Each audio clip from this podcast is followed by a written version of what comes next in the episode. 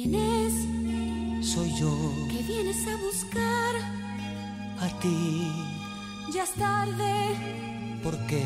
porque ahora soy yo la que quiere estar sin ti. Por eso vete, olvida mi nombre, mi cara, mi casa y pega la vuelta. Jamás te pude comprender. Bienvenidas, bienvenidos a esta tercera edición de Yo no fui, un podcast de los Simpsons. Soy Juan Pablo Moraga y quisiera de inmediato asumir la responsabilidad de este inicio de programa. María José Añasco fue consultada también, no se puede lavar las manos, pero claro, decidimos eh, comenzar con los eh, hermanitos Pimpinela, los hermanos Galán, esta edición porque estaremos hablando de un capítulo de Los Simpsons donde precisamente se habla de problemas en el matrimonio, de desamor. Hola María José Añasco, ¿cómo estás? Hola Juan Pablo, no te alcanzo a escuchar bien con esta música. ¿Podrías Eh, bajarla? sí, sí, de a poquito puedo hacerlo, a ver. ¿No te gusta Pimpinela acaso? ¿No te gusta? No, sí está buena. Sí, está buena la canción y, y- y es muy em, representativa de lo que vamos a hablar a continuación. ¿Cómo te va? Muy bien, acá estamos y, y sí, estaremos hoy día hablando de un eh, episodio que es de la temporada quinta de Los Simpsons, específicamente del año 1994, ¿no? Así es, este es el capítulo número 22, el cierre de la quinta temporada y se llama, en español, Secretos de un buen matrimonio o Secret of a Good Marriage. Secret of a Good Marriage. Este está como en mi top 5, la verdad, de capítulos buenos. Encuentro que es un capítulo que está demasiado bien hecho, es muy rápido, tiene muchas bromas épicas y tiene muchos momentos característicos de Los Simpsons. Me encanta. ¿A ti te gusta este capítulo? Sí, me gusta mucho. Yo recuerdo que en el último podcast, de hecho, tú lo mencionaste en un momento. Es que es un capítulo muy bueno. Perdí la cuenta de las veces que he visto este capítulo, la verdad. ¿Cuántas? ¿Unas 10 veces? ¿Algo así? Yo creo que un poco más. Es que es uno de los, de los, de los que veo regularmente. Me sé los diálogos. Es muy loco eso porque uno pierde, y no es que uno esté exagerando, uno realmente pierde la cuenta de cuántas veces uno ha visto un capítulo de Los Simpsons. Sí, sobre todo este, que imagínate que salió el 19 de mayo de 1994 por primera vez al aire, o sea, no son pocos años. No son pocos años y uno lo ha visto en Canal 13 y lo ha visto también en Fox. Exactamente. Entonces, claro, ahí uno va perdiendo la cuenta. Bueno, Juan Pablo, ¿te parece le contamos a nuestros amigos y amigas que nos escuchan porque nos enteramos de que realmente nos escuchan? ¿Por dónde nos pueden ubicar? Redes sociales, sí, cuéntanos. Nos pueden ubicar en Twitter, arroba yo no fui P, y en Instagram en arroba yo no fui el podcast. Y aprovechando, Juan Pablo, quiero mandarle un saludo a arroba guion bajo latami, que es una de las personas que nos ha escuchado. Nos recomendó un capítulo, lo estamos preparando y pronto lo tendremos disponible para que lo puedas escuchar. Bueno, María José, ¿qué podemos contar de este episodio? Primero, eh, comenzando por sus eh, creadores, el guionista fue Greg Daniels, quien ya hablamos bastante extensamente de él en el podcast eh, pasado. Si quieren pueden ir a chequear aquello. Solo decirles que es uno de los guionistas y también productores más emblemáticos de la serie, especialmente de la primera época. Y también es dirigido por Carlos Baeza, quien él fue un director que trabajó en la serie desde la tercera hasta la quinta temporada y que lo podemos recordar por episodios como El Pony de Lisa, cuando Homero va al, al espacio, muy en boga por estos días por SpaceX, entre otros. Entonces este caballero Carlos Baeza tiene una trayectoria nada de despreciable dentro de la, de la misma serie. Debe ser familiar de Aquiles Baeza, ¿o no? A lo mejor el chiste viene de ahí. Recordemos que en la traducción latinoamericana de Los Simpsons muchas veces toman algunos nombres y hacen referencia sobre aquello en la serie. Beto Vélez, por ejemplo. Sí, sí, Beto Vélez. Bueno, y así las llamadas de Moe, pero eso lo podemos ver en otra, en otra, en otro podcast cuando conversemos sobre aquel capítulo donde hacen un gran recuento sobre las bromas que Bart y Lisa le hacen a Moe. Esa fue una broma que se fue perdiendo en el tiempo. Ya no la, ya no la hacen más. No, no sé cuándo le perdí la pista, la pista a, ese, a esa broma, pero me parece una, una muy buena broma, muy noventera igual, ¿o no? La llamada por teléfono, claro. Sí, pues de, to- de todas maneras. ¿Tú la hiciste? Yo sí la hice. Yo también. Sí, la hice. Todos la hicimos. No, no, no me enorgullezco, pero, pero sí, sí, la hice un par de veces. No muchas a lo mejor, pero Yo sí, yo estoy orgulloso. Hice muy buenas bromas telefónicas. sí, yo creo que hay que regular la información. Recuérdalo. Regulemos, regulemos expectativas, regulemos información, vamos midiendo. Bueno, Juan Pablo, ¿me, puede- ¿me puedes contar, por favor, de qué se trata este capítulo? Sí, este es un episodio de los eh, que están dentro del grupo conflicto marital dentro de Los Simpsons, que hay un lote importante de episodios durante toda la serie, mejor dicho. Recuerdo, por ejemplo, cuando Homero casi le es infiel a Marge con Margo. Es un, bu- un buen episodio. Sí. La separación de los Van Houten, Milhouse dividido se llama ese episodio. Y también cuando Marge tiene una especie de pseudo affair con su instructor de bolos. También. eh, de, la segunda, de la segunda o tercera temporada. Ahora, la diferencia para mí que tiene este episodio, que trata una temática relativamente similar, es que los otros están cargados un poco más con un tinte más oscuro, porque trata de infidelidad, de, de divorcio, son como un poquito más pesados emocionalmente, por decirlo de, de algún modo. Este tiene algo de eso, pero le dan mucho más fuerte al tema del humor y al humor absurdo. Es un episodio, como tú decías, que es súper rápido y que además es muy, muy gracioso. Y yo creo que por ahí, si bien trata una temática similar, se diferencia un poco del resto. Sí, como, como tú dices, tiene muchos momentos que son bien memorables a lo largo de- del recorrido de, de Los Simpsons. Oye, que te digo, acá me acordé de por qué yo había mencionado a, a- a este capítulo la vez pasada, es por, es por el tema de Moe y su, su relación con el funk. ¿Te acordás que él en el capítulo pasado tenía eh, su hoyo agujero funky? Sí. ¿Y ahora qué pasa con Moe? No, y de hecho yo quiero hablar un- más adelante respecto a Moe en este episodio, pero en esto en particular es muy gracioso porque como tú relatabas, Homero llega a este centro de educación para adultos y ve que mucha gente dicta clases. Y clases realmente, literalmente, como tú decías, de lo que sea. Absurdo. Están Patty Selma, por ejemplo, dictando una clase de cómo conquistar a un hombre. Lenny, una clase de cómo mascar tabaco. Sí. Y otra de las clases que Homero puede ver a través de la puerta del salón es esta clase que dicta Moe, que es sobre defensa personal funky, Exacto. que es básicamente cómo defender a tu novia, ese es el ejemplo que él pone, bailando funk y termina todo con unos disparos con escopeta finalmente. Sí, eh, llamativo. Y lo que me gusta mucho de, de ese chiste, está ahí Moe dictando la clase. Bueno, esta es la 411. Eso quiere decir que al menos hay 410 pasos más de defensa personal. Al menos.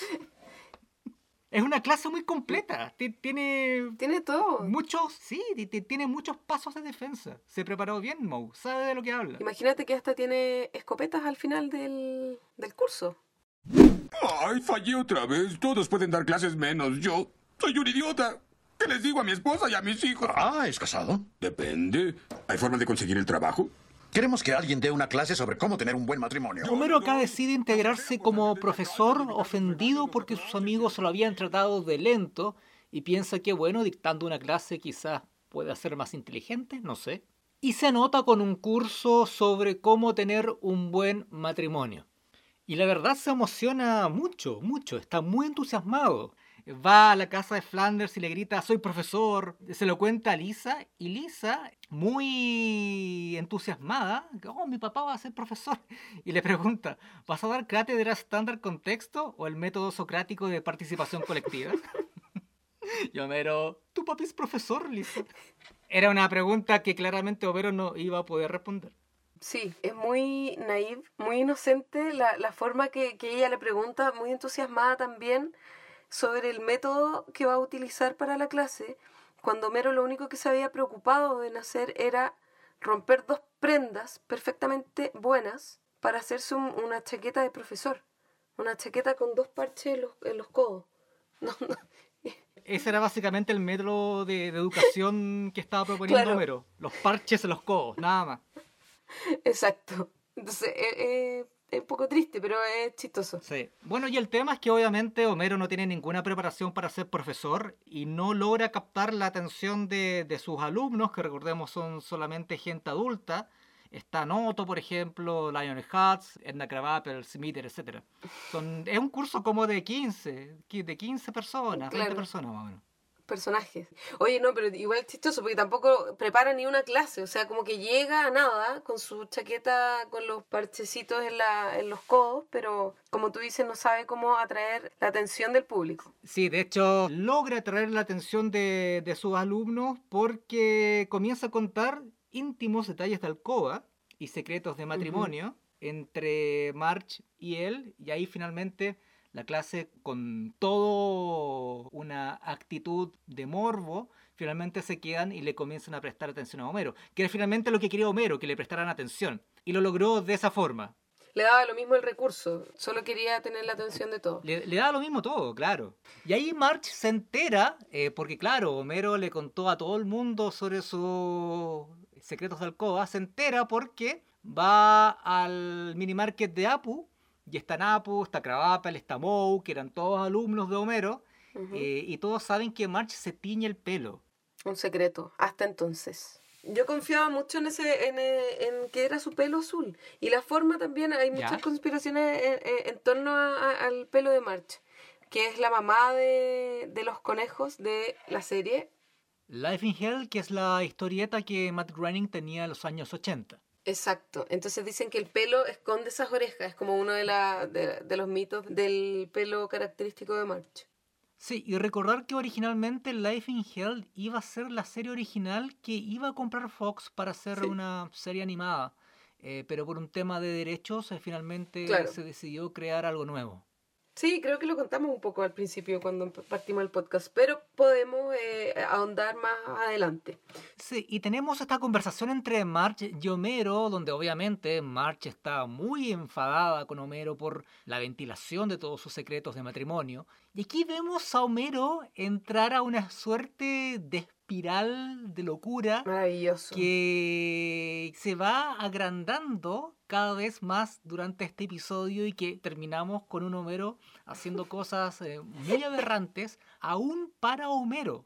Sí, es muy buena esta, esta parte porque tiene una, una mm, frase construida, como tú decías, con discursos de diferentes películas, de tres en realidad, que es Justicia para Todos, Patton y Chinatown.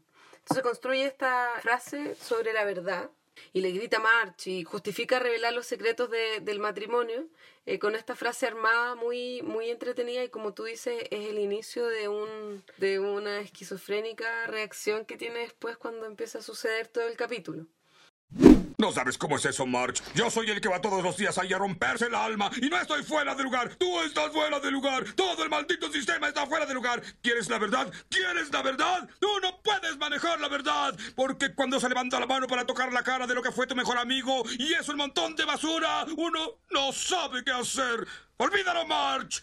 Esto es el barrio chino. Homero, no vuelvas a decir cosas personales mías en la clase. No, bebé. ¿Qué es Y claro, Homero retorna a sus clases eh, con, su curso y bueno, trata de cumplir la promesa a March de no contar más eh, detalles de su, relación. Y bueno, y ahí pierde interés, ahí pierde el interés de, la clase, que solamente querían morbo, se están yendo. Y Homero, para retener a la clase, cuenta una historia de un tal señor X y una señora G, que a la señora G le gusta que le hagan cariño los El coditos tallar los coditos. en los codos y el señor X dice, March, si esto no enciende tu motor, dejo de llamarme Homero J. Simpson. Entonces, claramente la clase se da cuenta que está hablando sobre los placeres de March. No la quiero ver de esa forma, por favor. Bueno, pero es algo natural, pues ellos también tienen sexo, María José, también tienen sexo. No sé si tallar los coditos es algo que, que quiero saber de March. Bueno, claro, pero cuenta esta intimidad. Y no conforme, los invita a una clase especial a su casa, a presenciar cómo la familia, en su intimidad, cenan.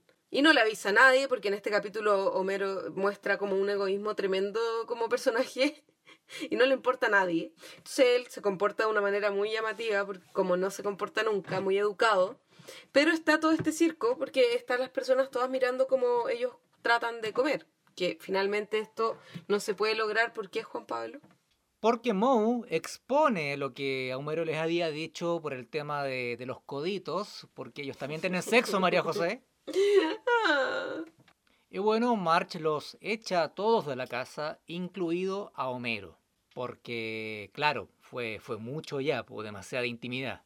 Y esta parte, que yo encuentro que es una parte muy rápida y buena, porque Homero también como que no, no, no entiende mucho por qué lo, lo echan, o sea, No, Homero no entiende nada. claro. Y acá, Juan Pablo, antes de que entremos como a esta parte que a mi parecer es muy rápida y muy entretenida, me gusta porque Homero sale como medio perturbado, sin saber qué es lo que va a pasar después. Entonces, eh, me parece que como que el capítulo que llevaba un ritmo, ahora como que se acelera y ya empieza a pasar como todo, así como toda la carne en la parrilla, ¿o no? Sí, porque Homero se va de la casa y él asegura que se va lejos, que nadie lo va a poder encontrar así como de forma muy orgullosa. Pero finalmente se va a la casa del árbol que está en el patio trasero de su propia casa. Sí. O sea, no se va muy lejos. Mirando hacia la cocina. Y él tiene ya un aspecto, han pasado solamente un par de horas solamente, un aspecto bastante descuidado, por decirlo de algún modo, mal afeitado, muy sucio, con la ropa rota, en fin, está bastante mal. Tiene un cinturón, un cinturón, un cordel de cinturón, sí. Sí, se parece mucho a Mandolino, un personaje de la televisión chilena que había hace algún tiempo Sí. Y ambos sufren mucho, sobre todo March. Sí, y, y también se toma muy en serio esta, esta situación, habla con sus hijos y les dice como que, eh, que mm, esto no va a cambiar, que ellos son sus padres, se lo toma muy en serio. Y acá hay una parte muy buena porque Homero ya en su locura y está viviendo ya en la casa de- del árbol eh, y está lavando ropa y está lavando su, su, su ropa interior y se ve bastante mal, barbón, insisto, con, con la ropa toda despedazada. Y aparecen Milhouse y Bart que están jugando así como a los marcianos, ¿cachai? Como a matar marcianos, extraterrestres, una cosa por Claro. el estilo. Sí. Y Homero los ve y le dice... Sigue jugando a la guerra, hijo. Sin la presencia de un hombre en la casa, puedes volverte afeminado en un minuto. Y luego dice, Y está Homero ahí como limpiando la ropa interior. ¡Ay, esta grasa no se quita! sí,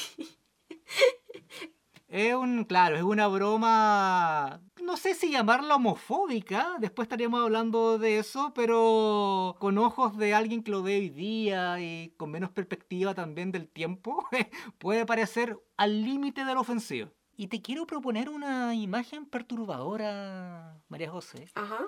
¿Por qué hay grasa en la ropa interior de Homero? Ay, no. No, yo creo que, porque po- sí, o sea, yo nunca he visto a Homero en persona, nunca lo voy a hacer porque es una caricatura, pero eh, claro, todo señala que Homero no es una persona muy limpia. Entonces probablemente sus calzoncillos tienen grasa de suciedad. De suciedad por ser el personaje que es solamente. Y yo no quiero que nunca más me vuelvas a decir eso, Juan Pablo. Eh, está bien, eh, lo prometo. Igual tengo teorías, lo podemos conversar tomando un café si quieres. Mm, prefiero que lo conversemos mientras no estemos comiendo nada, ni tomando nada. Me parece justo. Papá, te traje una... Mira, Lisa, ya no necesito a tu mamá. He creado un ser superior a ella en casi todos los aspectos. Papá, eso es una planta. ¡Lisa! Otro momento interesante de esta suerte de periplo psicológico que tiene Homero dentro de, la casa del árbol es cuando Lisa lo va a visitar y encuentra a su papá eh, también en una imagen dantesca dándole forma con unos tijeras de podar a un arbolito y le pone la cara de March encima muy mal dibujada. Si Lisa grita obviamente porque lo que estaba viendo era papá, por favor, contrólate. Y después se le cae, se le cae al suelo, se quiebra esta planta que estaba en un macetero y Homero le comenta, bueno, digamos que se resfaló, ¿verdad? Yo no la maté. besa a tu madre, Lisa, bésala. Y ahí Sí, se como le que la obliga. claro, la obliga. Y Lisa así como, ¿qué, qué está pasando? Sí, Homero literalmente se chavetó. eh, yo creo que esta debe ser como una de, la- de las partes que más me agradan de este episodio, por lo mismo que tú decías anteriormente, que después de la segunda mitad agarra una velocidad del el- el episodio, más allá de, de lo pesado que puede ser el tema de una separación, aunque sea momentánea, entre March y Homero. es muy entretenido también verlo como desde esta mirada absurda, como un, humor súper absurdo. A mí hay una parte que viene después de esto, que creo que es a la mañana siguiente, o pasa, es raro el cómo pasa el tiempo en este capítulo, ¿no? Dura, mira, desde que Homero sube a la casa del árbol hasta el cierre pasan 24 horas, porque Homero lo dice en un momento. Ah, perfecto. Sí, al final. Bueno, y en la mañana o, o tarde cuando March dice que ya está muy triste y entonces sale en el auto a comprar algo, empieza a tener recuerdos sobre, Homer- sobre la historia. Y esta te juro que es una de mis partes favoritas del capítulo, si no es, si no es mi favorita, si es que no es mi favorita. Cuando está con el tubito. Claro, que empieza March a mirar estos lugares con nombres eh, particulares que lo recuerdan a Homero y empieza a escuchar, te amo. ¿Quieres casarte conmigo, March? ¿Quieres decir que vamos a ser papás? Ojalá siempre estemos juntos, juntos, juntos. Y mira, y está Homero con un tubo, como una bombilla gigante, diciendo todas estas palabras, atrás, acostado, escondido. Pero eh, a mí te juro que esa parte encuentro que es maravillosa. No sé a quién se le habrá ocurrido, pero encuentro que es muy buena. Sí, bueno, yo creo que nunca vamos a saber a quién se le ocurrió ese chiste en particular porque, como sabemos, el sistema de, de- de escritura del guion de Los Simpsons, si bien hay un guion original, que es parte del, del que finalmente se lleva el crédito, luego son muchos otros los escritores eh, que van trabajando sobre ese guion. Exacto. Entonces, claro, nunca vamos a saber si era parte del guion de Greg Daniels o si la broma vino de, de otro de los 60 guionistas que, que tenían Los Simpsons en esa época. Sí, eh, pero es una parte muy buena, muy buena. Sí. Y luego ya entramos al final del, de- del episodio. Y, y aquí me quiero detener un poco en Moe, porque aparece Moe muy elegante y con mucha onda funk. Ahora te encuentro la razón eh, María José. Eh, Moe tiene ropa funk, ese, Sí. ese traje, ese traje de dos piezas de color celeste con, con vuelitos a los lados. Es setentero total. Y la camisa también con sus vuelitos, todo, sí, es, es, es funk. Sí. Aparece en la casa de, de- de los Simpsons, muy bien peinado también, muy elegante, para declararle a March sus intenciones, cito comillas, entrar en su territorio, ya que Homero no estaba en el mapa. Claro. March lo hace pasar gentilmente a la casa, le ofrece un vaso de agua. Y Moe se ve acá como en esta casa que, que debe ser muy gigante para él, muy limpia. Dice, pucha, voy a ser muy feliz acá. Y llega Homero, lo encuentra y Moe entra en pánico, pero solo, de la nada. Homero no le dice nada. Yo no la toqué, Claro. le dice. Sí, Ella, ella, y le echa la culpa así súper, súper raro, así como, no, ella fue, ella me ofreció el agua, yo no quería. Y Homero, hola Moe. Y, y me quiero detener acá porque yo quiero hablar de Moe en este capítulo. Ya, sí, sí. Porque más allá de la relación March-Homero y que claramente la trama está centrado en ello, yo creo que el personaje, para mí, sin duda, más importante de este episodio es Moe. ¿Por qué? Porque el episodio comienza con Moe cuando están jugando póker en la casa de, de Lenny. Luego Moe aparece en todo el episodio. En distintos momentos, claro, sutilmente, en distintos momentos muy pequeños, cuando está dictando esta clase de defensa personal funky, cuando está como alumno en la clase de Homero, en esta escena en particular que acabamos de comentar, e incluso en la última escena del episodio también aparece. Y siempre con momentos que son ah, muy memorables y, y- y muy, muy graciosos. Con diálogos muy chistosos, pequeños pero chistosos, sí. Diálogos pequeños pero graciosos, pero a lo largo de todo el episodio. Para mí, Moe es el personaje de este capítulo. Le doy cinco estrellas. Adiós, Moe. Homero, ¿qué te pasó? Marge, ya sé que puedo darte algo que nadie más puede. Un ramo de... ¡No! Me rindo. No merezco vivir contigo. Bueno, luego, después de que Moe sale de escena, vemos a Estomero a maltraer eh, con la ropa sucia, con la barba eh, larga, con este cinturón de cordel, que viene a decirle a March por qué tienen que estar juntos y por qué ella lo tiene que perdonar. Claro, porque anteriormente en una conversación con Lisa, Lisa en su eterna sabiduría, Exacto. ¿sabes que en, en- en algún momento deberíamos hacer un programa especial de Lisa? Es que yo creo que puede ser el próximo. Sí, por- porque me estoy dando cuenta de que es mi personaje favorito. Me estoy dando cuenta ahora. ¿En serio? Ah, Sí, sí, inte- a los 40 interesante. años. Interesante.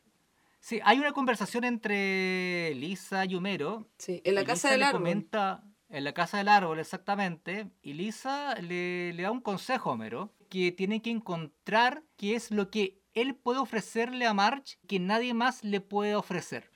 Homero no sabe, obviamente, no tiene idea, porque, seamos sinceros, conoce muy poco a su esposa por Sí, momento. A su entorno, yo creo. Ya a su entorno, ya a su mundo e incluso a sí mismo, se podría, se podría decir. Y claro, llega este momento, ya al final del, del episodio, Homero intenta acercarse a Marge infructuosamente, decide irse nuevamente Homero y se queda enganchado en una mesita. Su pantalón que está todo roto, se queda Mi enganchado en una mesita. Y le dice mi pantalón harapiento se enganchó en tu mesita de centro. Y Homero no hace nada, sol- solamente lo mira y gimotea. Y Marge es como, ya, a ver, bueno, se agacha y lo ayuda. Y lo desengancha de la mesita de- del café. Y ahí Homero se da cuenta de que él lo único que le puede entregar a Marge y que nadie más le puede entregar es total y completa, completa dependencia. Lo que no sé si es algo muy bueno, pero... Pero, mira, para una persona como March es excelente por la forma que tiene ella de ser.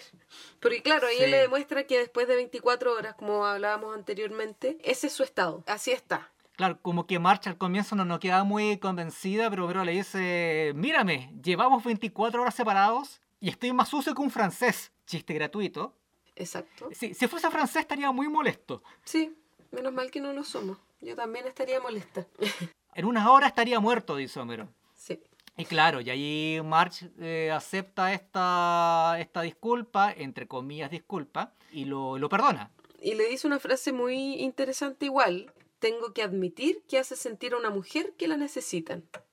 Rara la frase. Sí, es una frase súper debatible que me gustaría conversar contigo en un ratito más cuando ya cerremos esto porque ya entramos a la última escena que ya la familia está reunida tomando desayuno. El- claro, la mañana Eh, siguiente ya casi.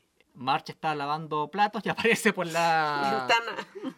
por la ventana mi jugador del partido, Mo Sislak, y le pregunta, claro. ¿Entonces de verdad eres feliz? Y aparece Homero, hola Mo. Mo grita y se va. Y ahí termina el episodio. No podía finalizar de, de otra forma este episodio, con un chiste rápido, absurdo y a la vena. Oye, María José, que mm, si nos ponemos un poco serios ya, ¿qué te parece esta relación Marche-Homero y en puntual esta forma de congraciarse finalmente en, en- en- en este episodio? Porque, claro, Homero eh, al final lo que le ofrece a March eh, no es tanto algo que March necesita, sino que se centra en el mismo Homero. Pero tal vez March necesita otras cosas para ser feliz. Lo demuestra igual en otros capítulos, como que quería ser pintora y que nunca pudo. Tenías mucho talento, chica. Tiene frases como que demuestra que Sí. ella podría haber sido otro tipo de persona. Sí.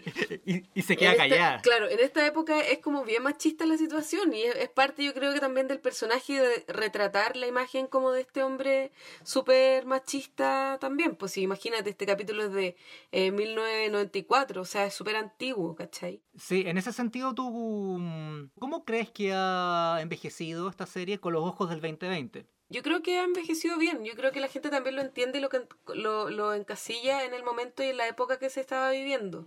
Y hace sentido igual mirarlas hacia atrás.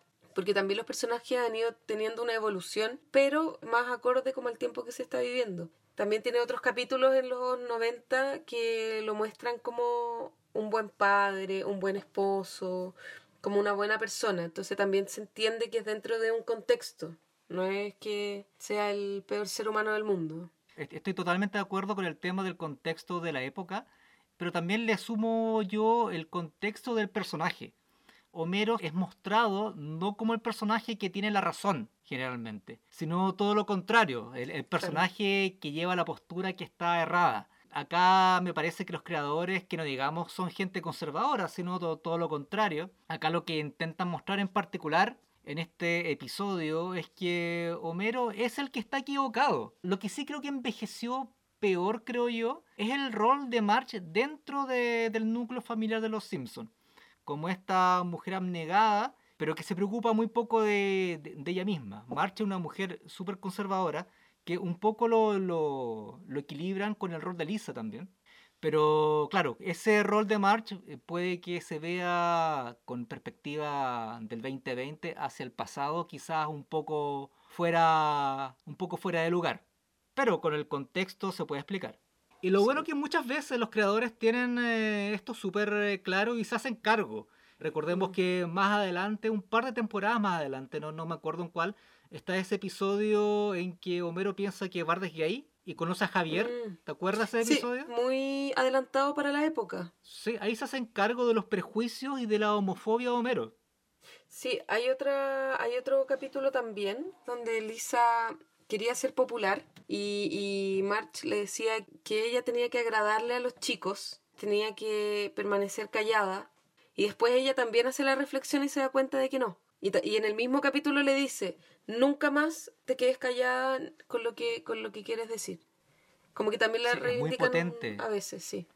También van poniendo temáticas, como dices tú, que son muy polémicas tal vez, pero la- lo ponen de una forma que hacen que la gente no se sienta ofendida, sino más bien pueda entender el trasfondo de, la, de las cosas y también de como tema de conversación para abordarlo desde una perspectiva distinta.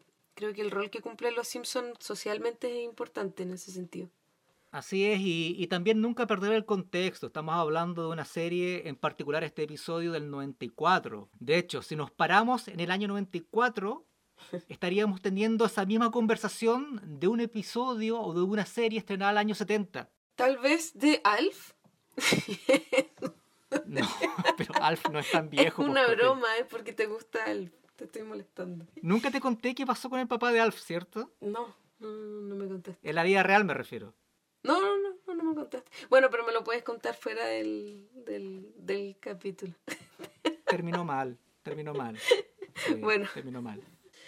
Bueno, Juan Pablo, y así es como llegamos al final de este tercer capítulo de Yo no fui el podcast. Recordarles antes a nuestros auditores y auditoras que nos pueden seguir en las redes sociales, en Instagram en arroba yo no fui el podcast y en Twitter en arroba yo no fui P. Recordamos que la P es por podcast. Tiene mucho sentido, Cote. Espérate, quiero, quiero decir por qué yo digo eso todo el tiempo. Yo lo digo porque cuando tienen la, la parrillada de Homero, viste que entregan estas invitaciones de cerdito ¿Sí? y tiene una P de más y eso es por problemas de impresión. Ah, ya, nos queda claro. Cote, un abrazo. Igualmente para ti, Juan Pablo, nos encontramos en un próximo episodio. Ahí nos solemos. Chao. una gran fantasía volví, porque entendí que quería las cosas que viven en ti. Adiós, Ayúdame. no hay nada más. Ay, esta grasa no se quita.